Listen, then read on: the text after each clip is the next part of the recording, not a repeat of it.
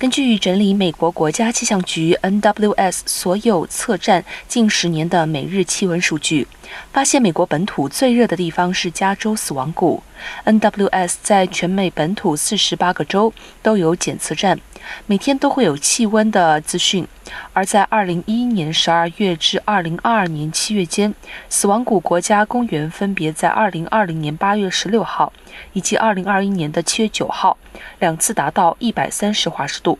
为十年间美国本土所见的最高温。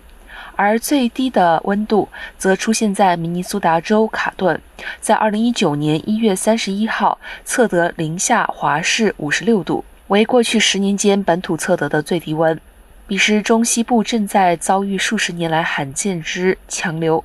而这座小镇则是处于寒流的最中心。